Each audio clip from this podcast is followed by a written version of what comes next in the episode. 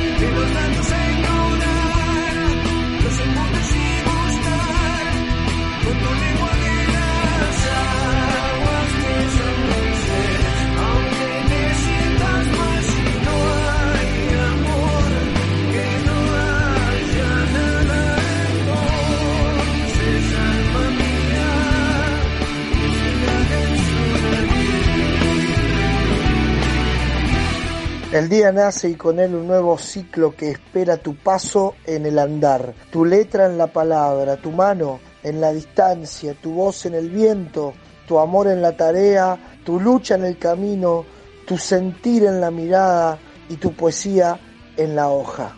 Bienvenidos, este es el programa de autores locales de Pilar, un movimiento de escritoras y escritores con más de 200 libros publicados y nos honra seguir adelante celebrando presentaciones, logros, generando actividades literarias, sumándonos a otras, compartiendo lo que escribimos, sembrando en el andar.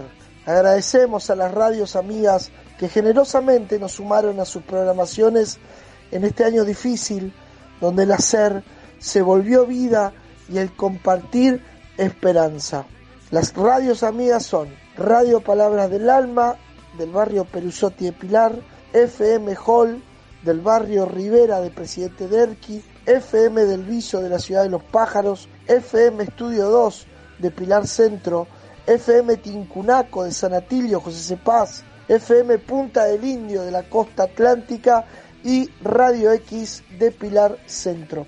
Gracias, así con mayúscula. Mi nombre es Víctor Coprisec y junto con Silvina Rodríguez Huisi, Gloria Cuenca Chapman, Gustavo Rodríguez Jarrolón, Claudio Sosa, María Almeida, Daniel Pozzi, Alicia Di Felice, Fabián Domínguez, la comisión directiva de la Asociación Civil de Autores Locales y todo el movimiento hacemos cada sábado este programa de radio que achica distancias y abraza el tiempo, porque en la voz viaja el alma. La vida pasa y el libro queda.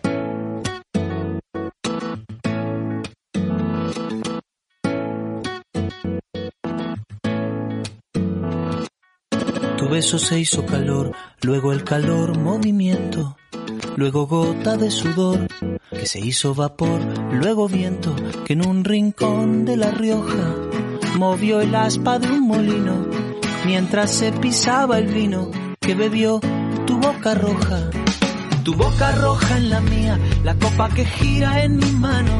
Y mientras el vino caía, supe que de algún lejano rincón de otra galaxia, el amor que me darías, transformado volvería un día a darte las gracias. Cada uno da lo que recibe, luego recibe lo que da Nada es más simple, no hay otra norma. Nada se pierde, todo se transforma. Todo se transforma. El vino que pagué yo con aquel euro italiano que había estado en un vagón antes de estar en mi mano y antes de eso en Torino y antes de Torino en Prato donde hicieron mi zapato sobre el que caería el vino zapato que en unas horas buscaré bajo tu cama con las luces de la aurora junto a tus sandalias planas que compraste aquella vez en Salvador de Bahía donde a otro diste el amor que hoy yo te devolvería. Cada uno da lo que recibe, luego recibe lo que da. Nada es más simple, no hay otra norma, nada se pierde, todo se transforma. Todo se transforma. todo se transforma.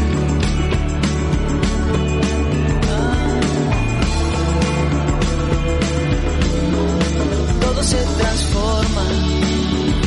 Supe que de algún lejano rincón de otra galaxia el amor que me darías transformado volvería un día a darte las gracias porque cada uno da lo que recibe luego recibe lo que da. Nada es más simple, no hay otra norma, nada se pierde, todo se transforma. Nada se pierde, todo se transforma. Nada se pierde, todo se transforma. Todo se transforma. todo se transforma. Todo se transforma. Todo se transforma.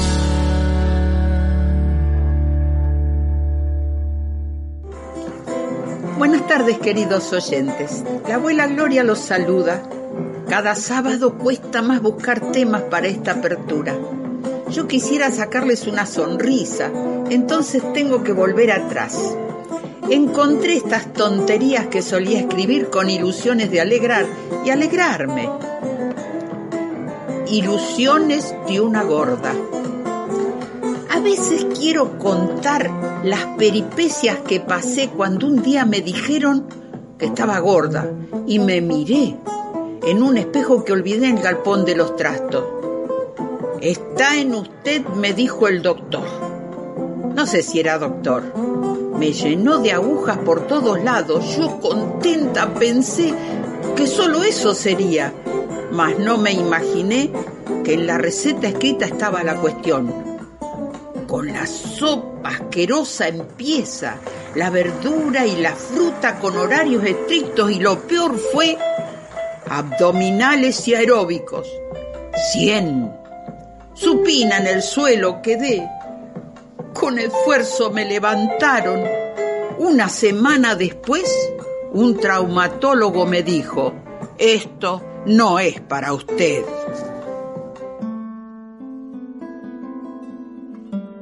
Hola amigos, soy Abel Gustavo Maciel, escritor del partido de Pilar y miembro de este hermoso movimiento que desde hace unos años hemos llamado autores locales de Pilar. Hoy les quería compartir un poema dedicado a los amigos y por supuesto a todos los hermanos de letra de este hermoso espacio cultural. Y dice así, tener amigos. Tener amigos es compartir pequeñas alegrías tras el ruido cotidiano. Fuerte aferrar la mano que entre tinieblas te guía. Acariciar una ilusión más allá de las tristezas, beber con risa traviesa el licor del corazón. Tener amigos es aprender de las semblanzas que te ofrecen por las tardes, cuando el espíritu arde y la voz es esperanza. Abrir las pesadas puertas del alma a los sentimientos, fertilizando por dentro la tierra externa y desierta. Tener amigos es ceder espacios del ego a las miradas profundas, donde ha de sembrar sin dudas el amor más que el apego. Cultivar con tus sonrisas simientes de lealtad, pues ha de ser la amistad quien humanice tus prisas. Tener amigos es comprender que nunca muere aquello que siempre amamos. Cuando tendiendo sus manos un amigo te conmueve. Compartir simples momentos mientras se agotan los días. ¿Acaso la noche fría puede más que un sentimiento? Un amigo no se vende, no se compra ni se esconde.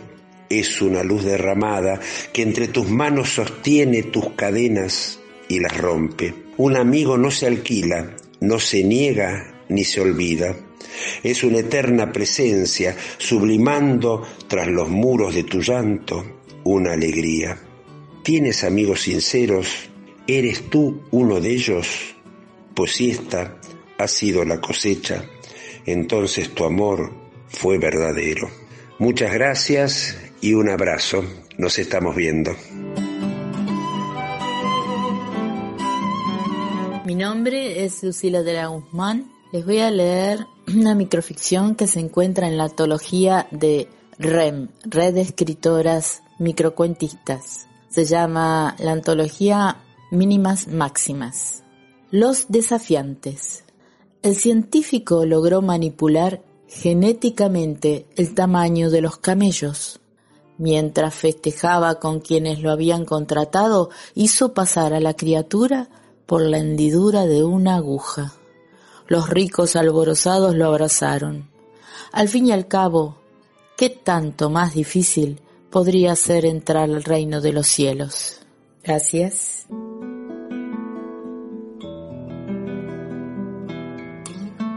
Mi nombre es Daniel Pozzi, soy biólogo, autor del libro Humanidad 2.0 y vamos a continuar con nuestro ciclo del lenguaje y las neurociencias, continuando un poco la importancia que tiene el lenguaje en nuestras vidas y que ha tenido en la evolución del ser humano y la capacidad que tenemos hoy de poder hablar más de una lengua.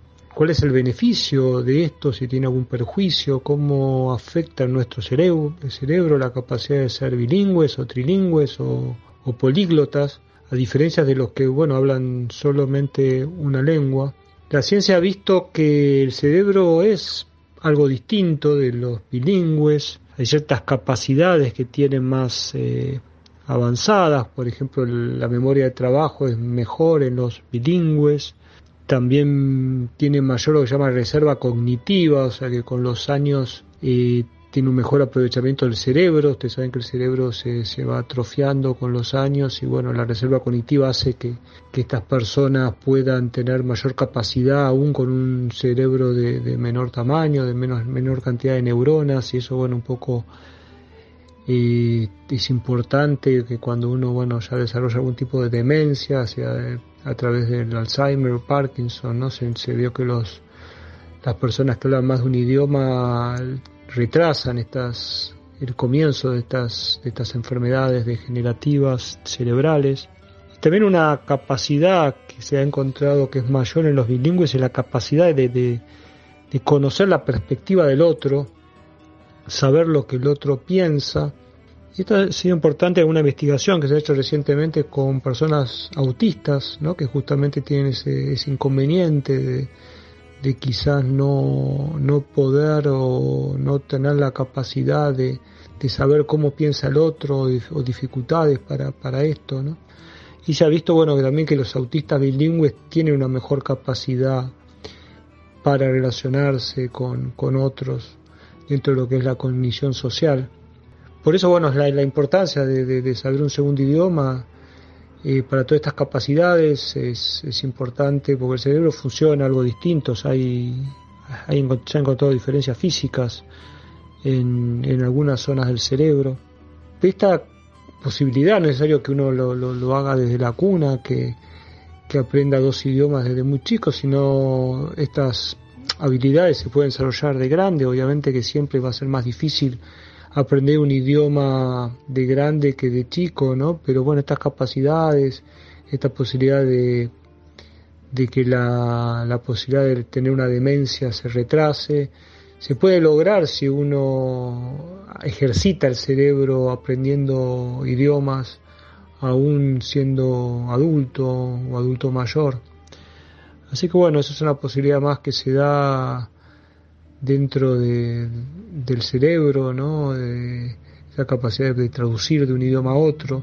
Y la única desventaja que se vio es que capaz los bilingües a veces tardan un poco más en alguna posibilidad de, de, una, de algunas palabras que la a veces porque la recuerdan en el otro idioma y capaz tardan a veces en decir alguna otra palabra que, se, se, pueden olvidar, pero es, es, menor, así que la mayoría son ventajas, por, lo, por eso la importancia bueno, de, de, poder conocer más de un idioma siempre es importante, sea la edad que, que uno tenga, practicar otro idioma, bueno, genera beneficios al cerebro. Así que bueno, muchas gracias, nos veremos en la próxima.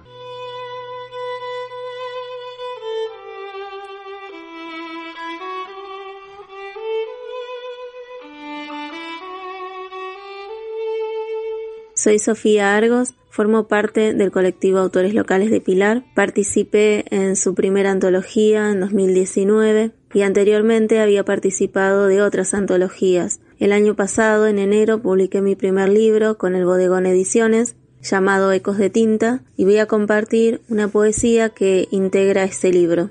Bienvenida. Telarañas, celosías. El baúl calla. Un piano canta su melodía fatal. Moho entre páginas, triunfante. La madera gime bajo los pies. Escalera de dilemas, hiedra en el patio del encuentro. Hay una puerta en silencio. Caminan sombras antiguas de tiempos felices, serenos, compartidos. Desean llorar y que seamos consuelo. Escuchemos una historia en el olvido.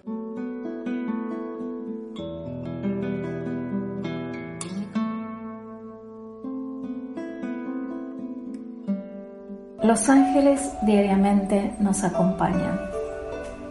Dorothy McLean es uno de los tres fundadores de la Fundación Findon en Escocia, junto con Eileen y Peter Caddy.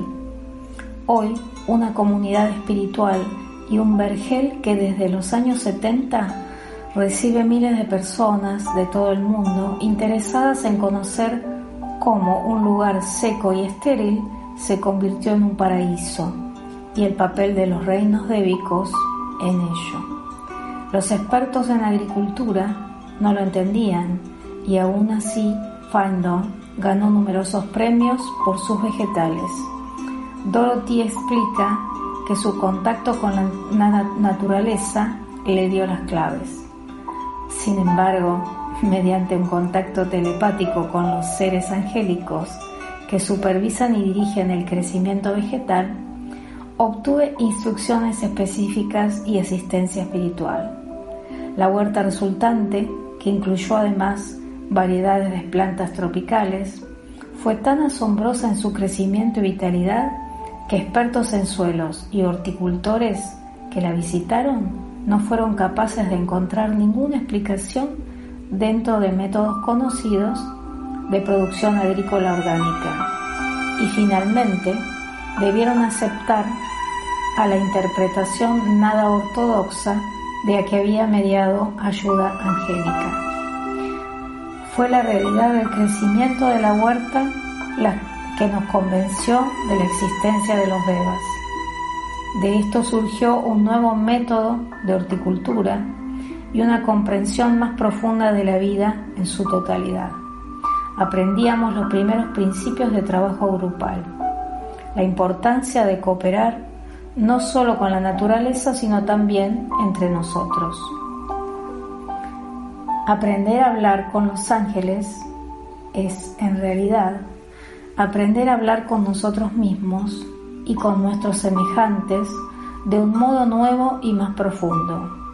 Es aprender a comunicarnos más abiertamente con nuestro universo y a estar más sintonizados con nuestro rol de co-creadores y participantes en su evolución. Las comunicaciones modernas se han desarrollado maravillosamente y con rapidez en el aspecto físico y tecnológico. Pero otras formas de comunicación más profundas y sutiles permanecen aún inexploradas. En pro del futuro de nuestro mundo y de nosotros mismos, debemos comenzar ahora por utilizar esas formas más profundas de comunicación. Extraído de la revista del blog alternativo Comunicación con los Ángeles y los Devas. Les mando muchos besos, les habló Alicia Di Felice, autora local, y bendiciones para todos.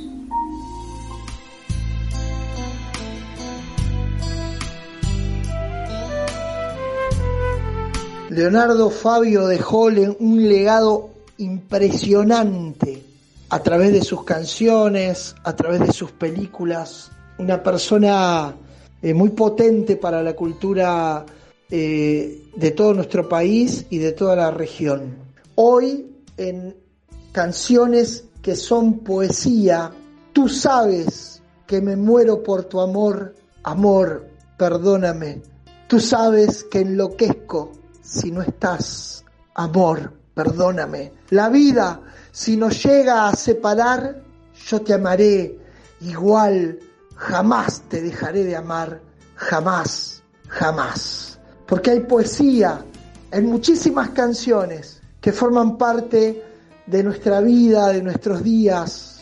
Aquella noche de verano cuando yo te conocí, tan poquito nos miramos y fui el hombre más feliz. A ver, que suenen los violines, que esta noche pago yo, que sirvan el mejor vino. Voy a brindar por tu amor.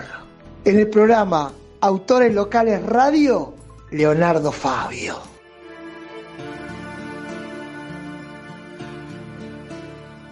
Tú sabes que me muero por tu amor. Amor, perdóname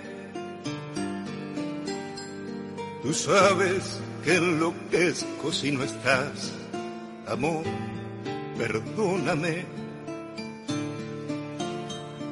La vida si nos llega a separar, yo te amaré igual. Jamás te dejaré de amar, jamás te dejaré de amar, jamás, jamás aquella noche de verano cuando yo te conocí. Tan poquito nos miramos y fui el hombre más feliz a ver que suenen los violines que esta noche pago yo que sirvan el mejor vino voy a brindar por tu amor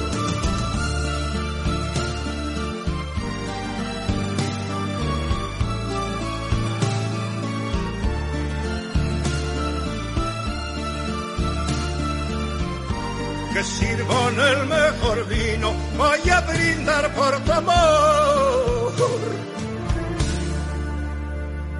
Tú sabes que me muero por tu amor, amor, perdóname.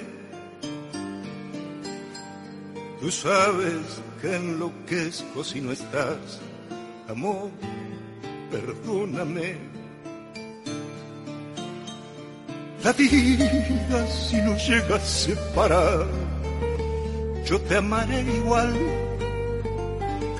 Jamás te dejaré de amar, jamás te dejaré de amar, jamás, jamás.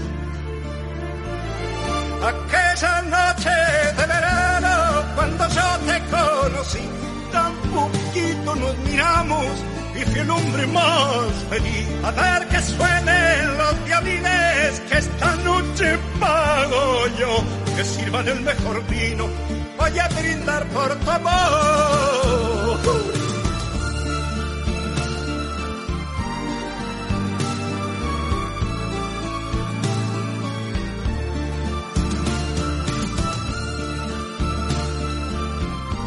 que sirvan el mejor vino voy a brindar por tu amor.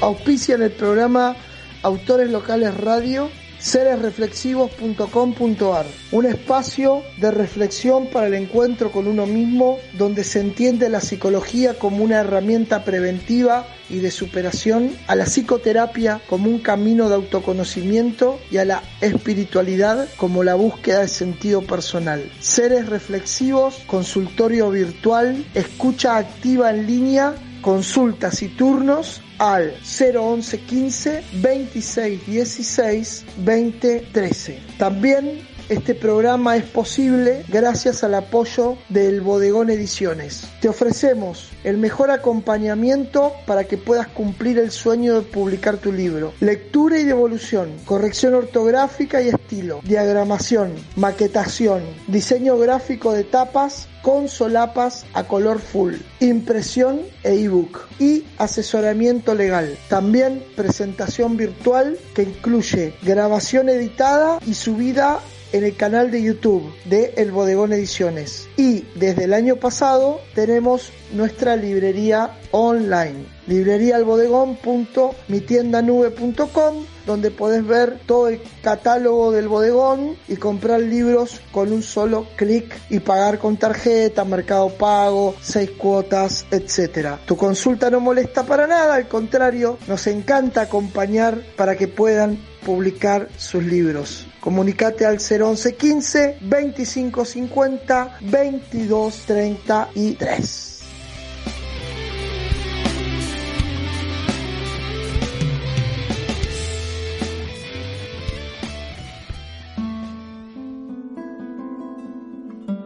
¿Qué entendemos por ser responsables? Bueno, ser responsables significa ser capaces de dar respuesta, de responder, es decir, pensar, sentir, actuar y tomar decisiones frente a una situación determinada. Sin embargo, frente a nuestra propia vida, también tenemos una responsabilidad personal y subjetiva. Una acción ineludible e irreemplazable para con nosotros mismos, puesto que nuestra vida es nuestra y de nadie más. Tomar conciencia y asumir dicha responsabilidad con amor y libertad es la principal tarea.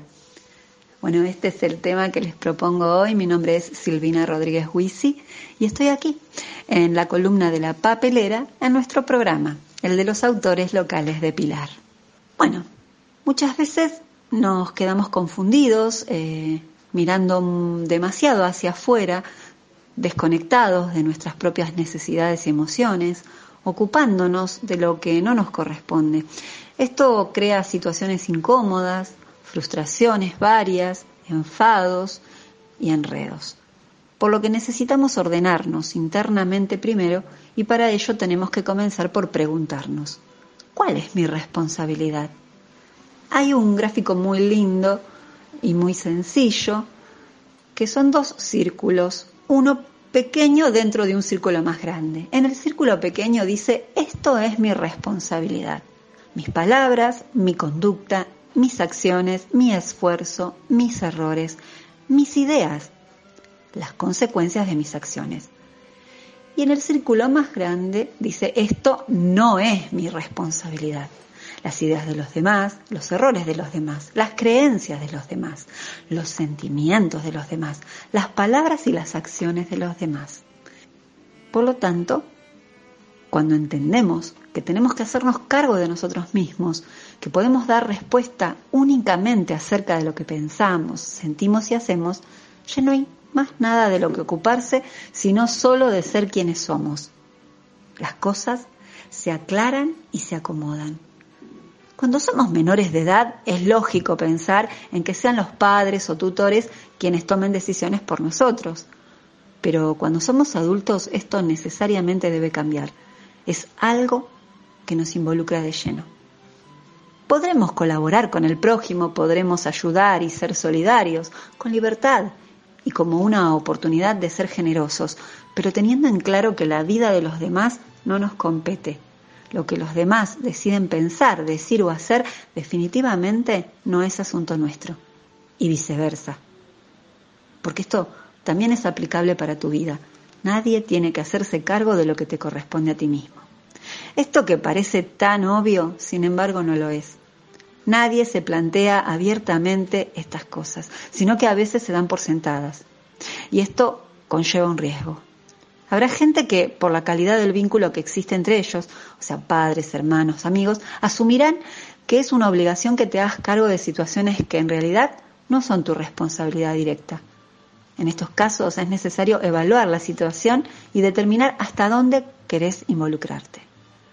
Esto lamentablemente es muy común y sucede porque a veces por cultura familiar, por ignorancia, miedo, comodidad o conveniencia, algunas personas delegan lo que tendrían que hacer por sí mismas. Bueno, los dejo pensando en este tema para replantearnos si estamos dando respuesta y si estamos sabiendo cuál es nuestra responsabilidad personal. Un abrazo y a seguir disfrutando de este programa.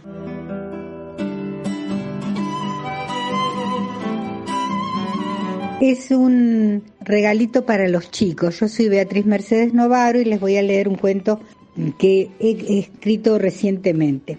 La aventura del conejo de peluche. Soy el conejito de Emma. Su abuela me, le dijo que me iba a lavar, pero Emma respondió, Babi, no lo pongas en el lavarropa porque se puede despegar la cabeza. Ella le contestó, quédate tranquila, que cuando vengas a casa lo vas a encontrar precioso. Cuando Irina y Emma se fueron, ella me habló. Como está sola en la casa, a veces habla conmigo. Me dijo, no te preocupes, cremita, que no te voy a lavar con mi ropa interior, tampoco con los manteles y repasadores. Voy a hacer un lavado especial de 15 minutos, junto con mi suéter de cachemira, ese que me pongo cuando salgo elegante. Te va a gustar. Entonces acepté. Me metió en el lavarropas y puso en una escotilla el jabón líquido y en otra el suavizante. Y allí, cuando giró el reloj a 15 minutos, que es para prendas delicadas, empezó la diversión. Primero sentí que llegaba el agua, y empecé a nadar. Los animalitos nadamos por instinto. Al ratito aparecieron las burbujas de jabón y junto con el movimiento. Era hermoso, como un balanceo de izquierda a derecha y de derecha a izquierda. Era como si estuviera en un juego mecánico, con movimientos suaves y burbujas. Lo sé porque escucho a las nenas hablar de cuando fueron a un parque de diversiones. Juegan a eso y se imaginan que suben a los entretenimientos. Irina se acuerda más porque era más grande cuando hicieron el viaje. Emma era más pequeña y juega igual a que viajan y disfrutan del parque de diversiones. Lo más emocionante después del enjuague fue el centrifugado ese sí que era rápido. El corazón me latía fuerte, pero me encantó.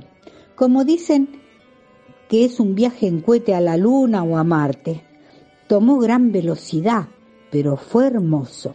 Después fue perdiendo esa velocidad hasta que se detuvo. Entonces la abuela abrió la puerta y con mucha delicadeza me sacó, primero a mí, estaba húmedo, pero entonces me colgó en el tender del balcón. También me gustó, porque pude mirar las cosas que pasan en la vereda y los vehículos que circulaban por la calle. Fue entretenido. Ahora estoy esperando que vengan las nenas para jugar. No sé si contarle a Emma la experiencia que tuve, porque ella no quería que la Babi me metiera en el lavarropas. Pero seguro que va a estar contenta cuando me vea limpio y perfumado y seguramente Irina va a pedir que, le laven a su osito chocolate, un simpático oso pardo. Bueno, que pasen un feliz día a todos los niños de Pilar y de estas eh, radios que nos acompañan a los autores locales. Un cariño grande.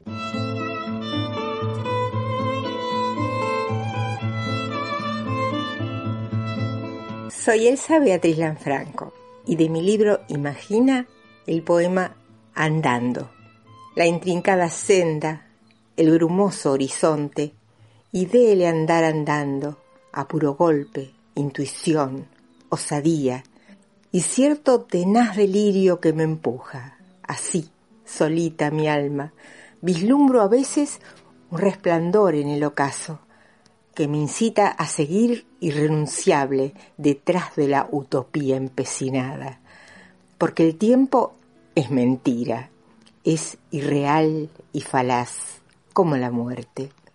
Y de mi libro Puro Cuento y algo más, el poema Juegos. Me pinto una sonrisa, salgo a la vida, que con mirada cómplice me invita a jugar, inventando la esperanza de plenos y luminosos nuevos días. Con el sol en la cara, el alma tibia, jugamos por un rato a estar contentas, aunque las dos sabemos que es mentira. Muchas gracias. Tengo la mente en blanco y sin embargo pienso en mil cosas. Trato de concentrarme y me pierdo divagando. Es que resulta incomprensible comprender lo que pasa, esta situación mundial que estamos atravesando. Y en la primera página aparecen las fotos. Son trece las miradas que perdieron visión. Y entonces me pregunto, ¿para qué tanta lucha? Si basta un solo instante para perderlo todo. Y cómo no violentarse ante tanta injusticia, sentirte oprimido hasta lo que no hay, cuando un selecto grupo sigue estando en el frente, hundiendo al que está abajo, sin derecho y razón. Y no son solo estas vidas las que han sido muertas, en el fondo es toda la juventud de acá, es querer hacer algo y sentirte perdido, sin libertad y derecho para poder accionar. Por lo esencial, para a esto llamar vida, justicia y libertad. María Mercedes Baliño Freijo agosto del 72, a pocas horas de la masacre de Trelew. A fines de la década del 60, en el partido de 3 de febrero, el cura Mario Bertone armó un grupo de chicos scouts. En un principio en la Merced y después, como lo cambiaron de capilla, armó el grupo San Francisco de Asís, en Villa Bosch, al lado de la fábrica Fiat. Con ese grupo, durante la década del 70, entraron los chicos de la Merced también y ayudaban a los vecinos con alimentos, a reparar techos o todo lo que ellos estuvieran necesitando. Un grupo muy numeroso, muy activo, muy dinámico. La dictadura, impuesta en el 76, en un trabajo lento e incesante, desde el 22 de mayo del 76 empezó a secuestrar uno a uno a los integrantes del grupo Scout. Fueron 19 finalmente los desaparecidos. El último lo secuestran el 6 de octubre del 78. Poco a poco los vecinos de 3 de febrero fueron recuperando la memoria de este grupo Scout tan dinámico y poco a poco empezaron también a recuperar algunos de sus textos. El que leímos hoy forma parte de un volumen que han publicado y se llama Papeles Encontrados, donde hay cinco poetas por lo menos. María Mercedes Baliño, Luis Miguel Fruto, Francisca Ángela Ricci, Carlos Cayetano Cruzpeire, Rosa Cristina Godoy. Cinco, pero en total fueron 19 los desaparecidos la letra con sangre.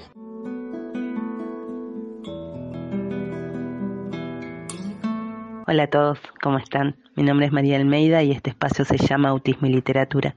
Y hoy les vuelvo a traer el libro Se amable con el autismo, Guía de Navegación para Todos de Alexia Rataxi. Como en su momento les conté, Alexia es una psiquiatra infanto-juvenil argentina que trabaja en pos del autismo. Y en esta oportunidad les voy a traer parte del prólogo y de un escrito que se llama El poder de las creencias.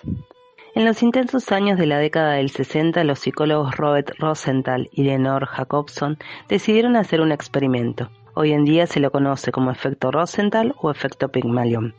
Evaluaron a más de 300 alumnos con un test predictivo de potencial de inteligencia y luego informaron a los maestros de la escuela los nombres de unos pocos alumnos que podían llegar a tener un rendimiento muy alto durante el año escolar pero los maestros no sabían que los nombres de estos niños habían sido elegidos al azar. y que en realidad no había ninguna diferencia entre estos niños y el resto en cuanto a los resultados del test. Luego de un año volvieron a evaluar a los más de 300 niños con el mismo test de rendimiento académico y los niños de quienes los maestros esperaban que aumentasen su nivel intelectual lo habían hecho de manera objetiva. Rosenthal en su momento describió cuatro factores que explican por qué las predicciones de los maestros con respecto a los alumnos habían vuelto un hecho concreto. El primero era el factor clima. Los maestros tendían a crear un clima más cálido y agradable alrededor de los niños de quienes esperaban más. Para comunicarse usaban tanto el lenguaje verbal como el no verbal. El segundo factor o input decía que los maestros se esforzaban y enseñaban más cosas a los niños de quienes se esperaba más y claro, enseñaban menos a los niños de los que esperaban menos. El tercer factor era la oportunidad de respuesta. En este caso, los maestros les daban más tiempo o más de una oportunidad para que los niños de los que esperaban más dieran la respuesta correcta. El último factor era el feedback o la devolución. Cuanto más esperaban de un niño, más lo elogiaban o lo reforzaban positivamente para que pudiese obtener un buen resultado. El poder de las creencias.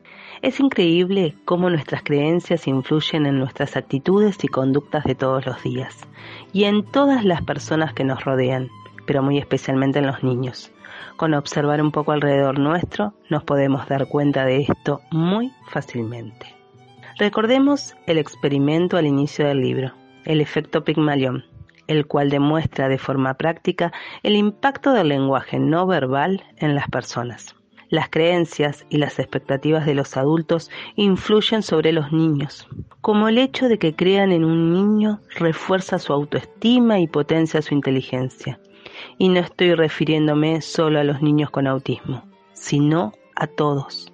La forma en la que tratamos a los que nos rodean puede cambiar su manera de actuar y la visión que tienen de ellos mismos. Y con estas palabras me despido pidiéndonos a todos poder mirar al otro, creer en el otro y potenciar esas individualidades, creer en esos niños, creer en nosotros, para que juntos, como les digo siempre, generemos un mundo en el que quepan todos los mundos.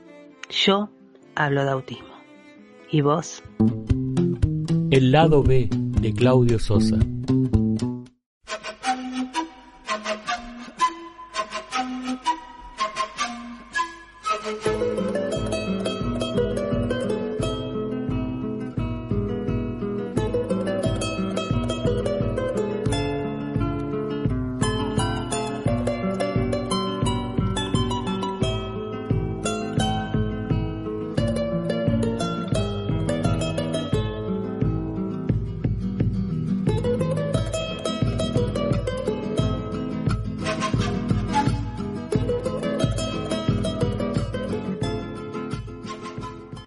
¿Cómo les va, queridos amigos? Acá estamos en el lado B del folclore y transitando este mes de agosto, mes de homenaje a nuestra Madre Tierra a través de diversos rituales en nuestro país y en la querida Latinoamérica. La vida, bella creación, Madre Tierra, Pachamama, Cusilla, Cusilla, acompaña esta canción, melodía en la oración, palabras que florecen, corazones se estremecen, danos luz y equilibrio, para sembrar en mi gentío la paz y el amor que se merecen. Esto para dar pie a la canción de Ramiro González y el Pachi Herrera que se llama Pachamama. Así que queridos amigos, Cusilla, Cusilla, feliz mes de agosto de nuestra Madre Tierra.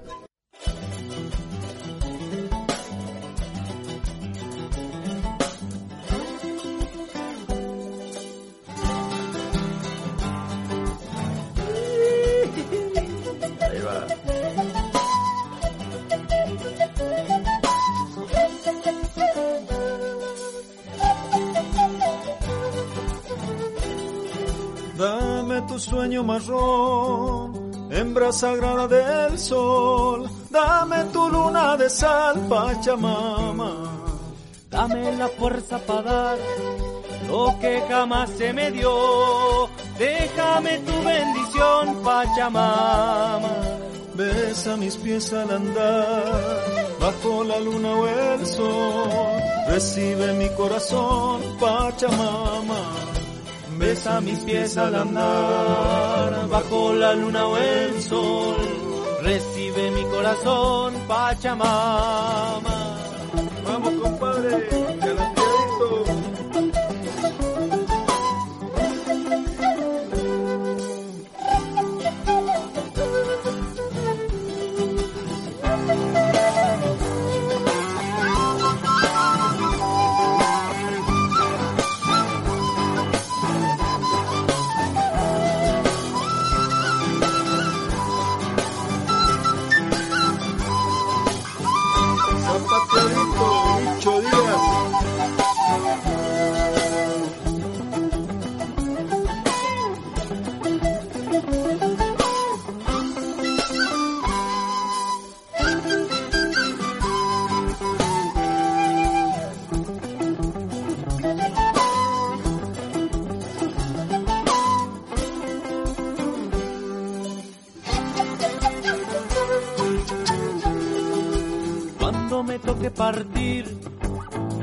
ser piel en tu piel, me honra lo que me das, Pachamama. En un solsticio de amor, bajo tu vientre pondré semillas de tu bondad, Pachamama. Apenas soy lo que soy, no importa lo que vendrá, me basta con tu calor, Pachamama Apenas soy lo que soy, no importa lo que vendrá, me basta con tu calor, Pachamama.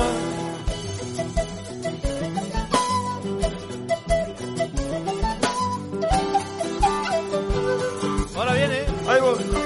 Dame tu luna de sal, Pachamama. Déjame tu bendición, Pachamama. Recibe mi corazón, Pachamama. Me honra lo que me das, Pachamama. Semillas de tu bondad, Pachamama. Me basta con tu calor, Pachamama. Ay, Pachamama. Ay, Pachamama. Ay, Pachamama.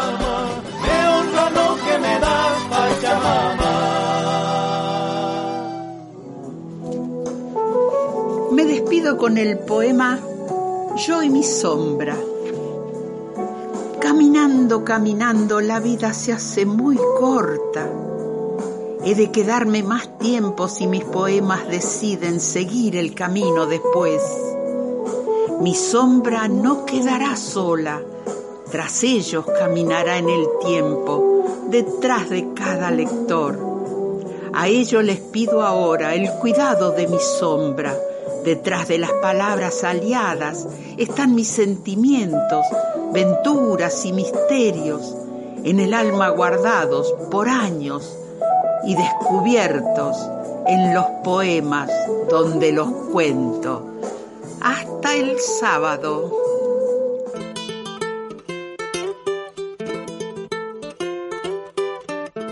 Agosto, mes de la tierra, tierra generosa, en su entrega, tierra que hay que cuidar entre todos, poesía hecha canción.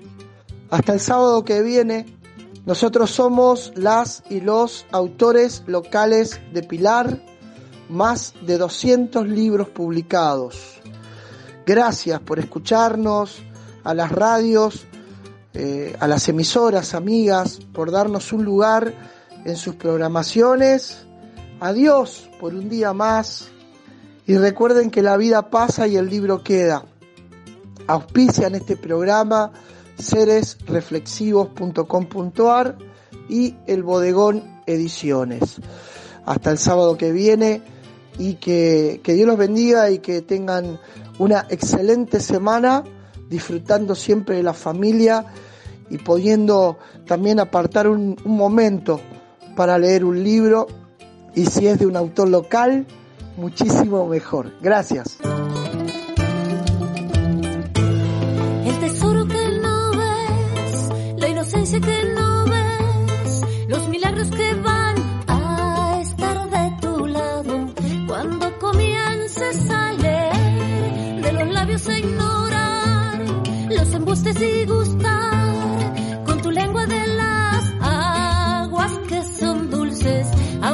sientas mal si no hay amor, que no haya nada entonces, alma mía, no vas a regatear.